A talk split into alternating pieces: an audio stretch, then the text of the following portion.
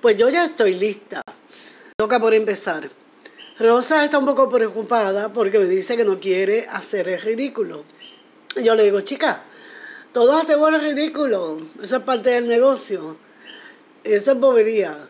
Además, este trabajo pues pone a uno en situaciones que sin remedio o uno lo hace o es testigo de alguien que lo hace. Y eso es lo peor. De todos modos, estamos ready para comenzar este podcast con estos cuentos que estoy segura pues les van a parecer interesantes y quizás muchos se identifiquen con ellos. Y quizás algunos se animen a encontrar los suyos. ¿Quién sabe?